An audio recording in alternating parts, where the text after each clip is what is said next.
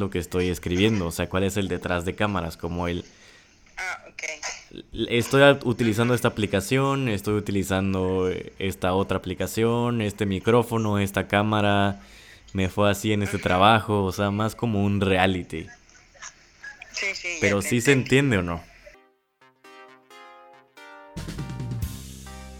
Bienvenidos a Travel Hunt, el podcast en donde descubrimos cómo llevar una vida nómada, los mejores lugares para visitar y algunas historias del multiverso.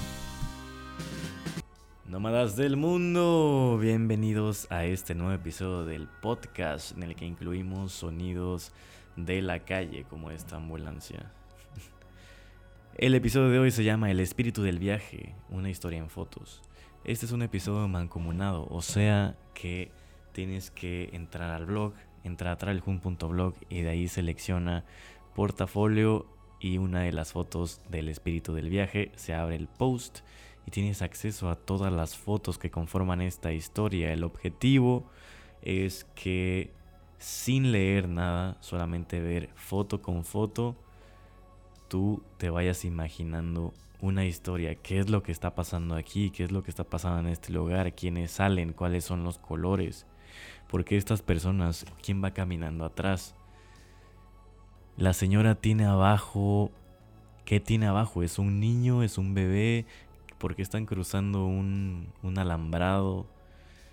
Hacernos todas estas preguntas e irnos construyendo la historia en nuestra mente. Al final se incluye un alacrán, un- una de mis selecciones favoritas sobre el fuego, en la que incluyo una canción que te recomiendo mucho. Ese águila es mi abuela que canta, canta, canta. Incluye esa canción y una foto con cuatro personas en el fuego. Señoras y señores, el espíritu del viaje que representa para mí. En la primera foto vemos una montaña con esta neblina. Recuerdo que fue tomada aproximadamente a las 5.40, era mayo, 5.40 de la mañana donde apenas está amaneciendo, pero desde la cima de la montaña se nota como sale el sol a lo lejos, estás más alto que cualquier cosa. Y ese es como el, el mejor despertar que existe. Una de las personas con las que compartí ese momento está atrás de esta planta puntiaguda.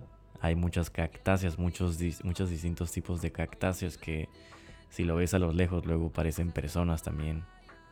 La siguiente foto es una... Bueno, me ha llamado mucho la atención. La tomé en Chihuahua después de agarrar la bicicleta hacia lo desconocido. No tenía ni idea de dónde iba, solamente me dijeron que para allá estaba el lago, el lago de Arareco. Tomé un detour y me encontré con este rancho que pasaba el río. Estaban caminando muchas personas. Es una zona tarahumara, entonces ellos caminan muchísimos kilómetros sin quejarse de nada. Si le hago zoom, veo a alguien que va cruzando y atrás veo el coche. Entonces esta persona va cruzando hacia su coche. Nada más llegó ahí, se bajó, cruzó el río, quiso meter los pies. En la siguiente foto vemos a la Virgen en Guadalupe. Esta foto a mí me recuerda una canción de Enrique Bumburi que se llama El Boxeador. Y que incluso a Enrique Bumburi le gusta cantar esa parte. Él escoge cantar la parte de La Virgen de Guadalupe te protegerá. Esa parte me causa mucho, mucha melancolía. ah, Sobre todo ahora que estoy lejos de México, que para mí México está representado en la Virgen, la Virgen Morena. No tanto porque yo lo tenga como fe, sino es una figura cultural, representa nuestra cultura. Y siempre que la ves es te sientes acompañado. Aquí son dos amigos con los que nos subimos atrás en una camioneta y solamente pedimos ride. Este era un tiempo en que crucé varias carreteras pidiendo ride y a veces es cuando piensas, chin, ¿Debo de confiar en la persona que me está llevando o no? Sí me tocaron algunos momentos medio sospechosos, pero prefieres bajar la mirada, que te lleven hasta ese lugar y ya. Muchas gracias. La vida de la carretera es así. Es más que puede pasar cualquier cosa. Y chances si ves a alguien que lleva a la Virgen de Guadalupe atrás confías más, ¿no? No sé. La siguiente foto son ropas colgadas de mujeres tarahumaras. Estaban lavando su ropa en el río más adelante y las colgan ahí en las cercas de los ranchos. Esta foto me encanta por los colores. Son los colores que me gustaría llevar en una pulsera o algo así. La siguiente foto.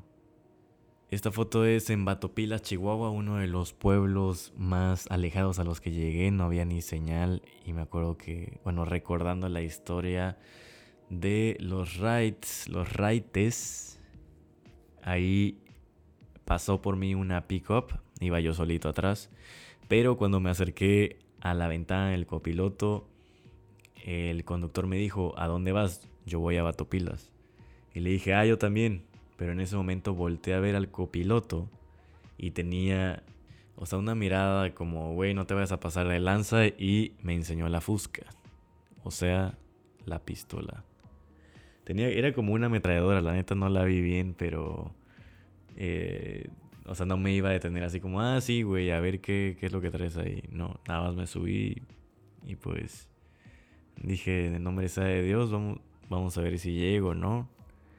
Y al final, súper buena gente. Luego está Lucio. Lucio es el guardián de Wirikuta. Abajo va su esposa con su hijo. Y la tercera foto es la foto que mencionaba antes. Que por, qué está cruzando la cerca.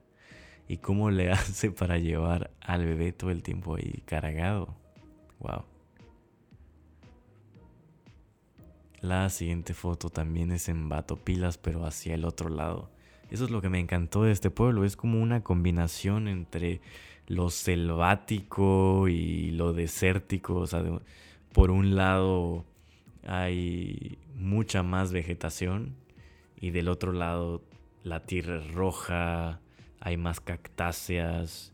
Es un lugar impresionante. Y hay una historia que no le he compartido a nadie, bueno, solamente a mis amigos cercanos que en Batopilas me quedó un hostal. Cuando llegué, pues yo siempre checo la guía de Lonely Planet. Estaba recomendado un pequeño hostal de una señora. Me recibió la señora, había un, un tarahumara que estaba limpiando. Y la señora ya estaba viejita. Entonces sentí como una vibra media extraña, como que Llevaba mucho tiempo sin que alguien pasara por ahí, tal vez. El caso es que me rentó una habitación en 250 pesos. Dije, ok, pues si es la única persona y también para ayudarla y ayudarla a mantener el, lugar, entonces pues, pues me voy a quedar. Me quedé en el patio de atrás de la casa y toda la noche estuve sin poder dormir escuchaba que alguien caminaba, que alguien abría y azotaba las puertas y la señora me había dicho que allá había fallecido su esposo, o sea, ella me estaba haciendo ideas. El caso es que también acababa de salir de un problema que tuve con una amiga porque estaba haciendo brujería y esas tonterías. La neta yo no creo en eso. Pero pues ya estando en un lugar alejado, solo, este, pues ya empecé a ver a la señora como si fuera, como si, como si ella se creyera bruja, pues. El caso es que dije, tengo que salir de aquí. Ese día me acuerdo que me despertó a las 6 de la mañana porque yo le dije que me quería levantar para eh, hacer unas tomas, pero que también iba a ir con el señor Tarahumara. Yo le había preguntado que si conocía un chamán y que ya me iban a llevar a quién sabe dónde. El caso es que se me hizo, algo me dijo, no confíes, no vayas. Y no fui, no fui. Me despertó en la mañana, me hizo desayunar. Los huevos tenían un buen de aceite. Subí a la montaña porque volé con el drone. Una montaña que quedaba justo enfrente de ahí. Nada más tenía que escalar como... Bueno, subir un kilómetro máximo. Caminar y subir. El caso es que me esperó, o sea, me empezó a gritar desde abajo que, o sea, que si sí iba a ir con el Señor y yo le había dicho que no, eh, porque pues simplemente tenía que esperar a unos amigos, porque ya había pensado que me tenía que salir de ahí. El caso es que para no hacerla tan larga, pues terminé de hacer las tomas, regresé con la señora, le dije que muchas gracias, todavía me intentó vender una miel para la cara, o sea, para el cutis, y le dije que ya me iba. Me paré en la salida de Vato Pilas, estuve fácil cuatro horas en la sombra y luego me tenía que alejar de la sombra porque había piedras que se caían. No pasó nadie. Nadie sale de Batopilas de martes a jueves. O sea, te tienes que esperar al fin de semana, que es cuando tiene vida ese pueblo. O sea, cuando llega mucho más gente. Entonces tienes más oportunidades de agarrar un ride, o sea, de regreso para Batopilas, de regreso, perdón, de regreso para Krill. Y ya de Krill te regresas a Chihuahua o te vas a Sinaloa. En Krill es donde está la parada más, una de las paradas más importantes del Chepe. Este tren turístico que va de Chihuahua a Los Mochis. O sea, de Chihuahua a Chihuahua a Los Mochis, Sinaloa. Entonces, está increíble. También hice unas tomas con el drone. Yo desafortunadamente no lo tomé porque estaba más caro. Yo estaba viajando a puro ride en las camionetas de atrás. Bueno, la siguiente foto es en la noche. Es el mismo niño con su madre. La madre que cruzó la cerca. ¿A dónde habrá llegado? ¿Por qué cruzó esa cerca? Aquí quiero resaltar que no puedo publicar en el blog, sobre todo en este eh, versión, en esta versión electrónica, la foto si fuera la, cara del niño, porque aunque sí tengo eh, los permisos necesarios, solamente es para impresión y no para la distribución electrónica. Si quieres conocer más, checa mi cuenta de Patreon, que es donde voy a estar publicando estas cosas, donde vas a poder comprarlas, donde vas a poder adquirir eh, o sea, donde vas a tener acceso de absolutamente todos los secretos de, estos inicios de travelhunt.blog. Esta versión más renovada, más fresca, más actual. Se va acercando más a un live y esto me gusta. Luego, un alacrán. Ah, este salió en nuestro cuarto. me estaba quedando en un hostal con varias personas. En, este cuarto habían tres colchones porque literalmente solamente son unos colchones así eh, sin, sin la base de la cama. El caso es que revisé abajo de la alfombra y salió este pequeño amigo alacrán que para mí está linkeado con otra historia que es en la lagunilla porque en la lagunilla tuve la oportunidad de comer alacrán asado con aguacate, estaba delicioso. Jamás me imaginé, esta foto fue antes de, o antes de comer alacrán, jamás me imaginé que algo que me había dado miedo me lo iba, me lo iba a poder comer. La siguiente foto es Frida, amiga de una amiga. Ella está embarazada, frente al fuego, eh, está fumando un tabaco me gustan el vestido de los en su vestido tiene girasoles. Se ve enigmática esta foto. También en la mano, en el fuego se ve una mano. Sí, es como ¿qué estarán haciendo ahí? Y luego el otro. A pasar a la siguiente foto. El fuego se ve más intenso. Me gusta que si lo acercas se puede ver las chispas en la cara de del chavo. Y también qué es lo que está usando. O sea, está usando un vestido peruano, pero él no es peruano. O sea, bueno, por las facciones y juzgas por las por el físico no no se ve peruano, entonces qué está haciendo ahí? Atrás también se ven varias caras. Se ve que tiene una lámpara en el rostro. Si estas fotos si le das zoom puedes encontrar muchas cosas, muchos detalles. Ah, este es el, el, quote de Águila Aguilé. Checa la canción. Creo que debo de poner aquí el link. Voy a poner aquí un link para que puedas escuchar la canción en YouTube. Muchos de los que estaban alrededor de este fuego la estaban cantando y así fue como la conocí. Después una abuelita y por último con mis hermanos. Nos conocimos en el hostal de Sulago, este que les cuento, donde nada más estaban los colchones apilados. Eh, Sulago es una persona increíble, la puedes escuchar en Spotify. Voy a poner aquí un link también, la puedes escuchar en Spotify, así como suena. Sulagüe.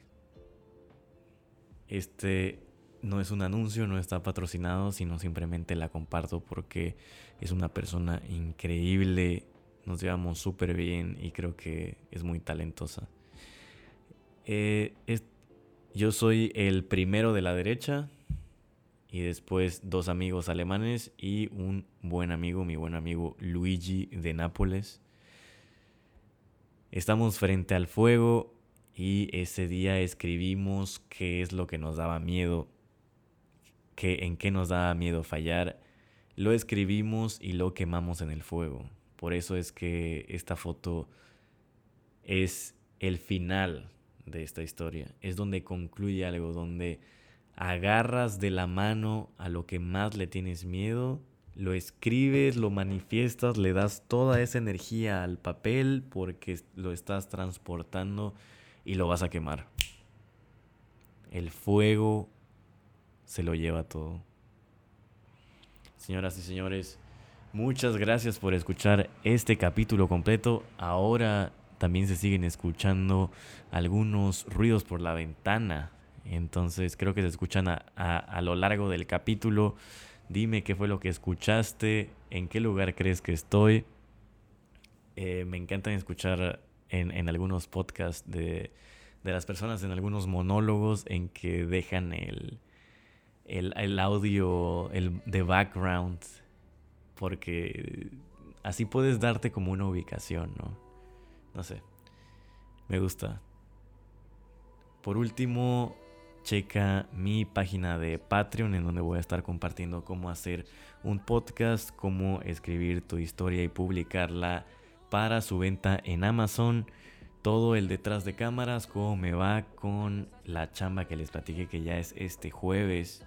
Les tengo que contar, pero si te quieres enterar de cómo estoy haciendo todo, cuáles son esos dulces detalles de este oficio, tienes que acceder y escoger uno de los planes para poder ver contenido exclusivo. Solo por Big Brother. Muchas gracias, abrazote.